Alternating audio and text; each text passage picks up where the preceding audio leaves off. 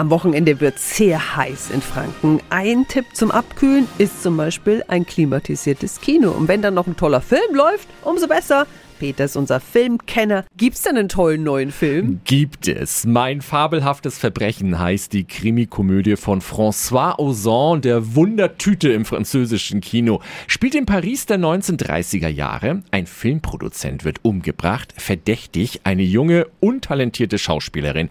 Sie bekennt sich zunächst unschuldig, sieht aber ihre Chance auf eine steile Karriere, wenn sie die mediale Aufmerksamkeit nutzen würde, sich doch schuldig zu bekennen, aber wegen Notwehr freigesprochen zu werden. Und der Plan scheint aufzugehen, wenn da nicht ein alternder Stummfilmstar auftauchen würde. Sie haben ein Verbrechen gestohlen.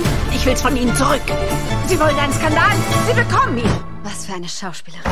In den Stummfilmen war sie mir lieber. Isabelle Huppert spielt diesen Stummfilmstar und allein sie ist das Eintrittsgeld wert. Mein fabelhaftes Verbrechen ist bei der Ausstattung und den Kostümen eine Augenweide. Dazu kommt ein herrlich spielfreudiges Ensemble in einer witzigen Geschichte, die aber auch intelligent das Thema Gleichberechtigung behandelt. Meine Wertung 8 von 10 Helmchen.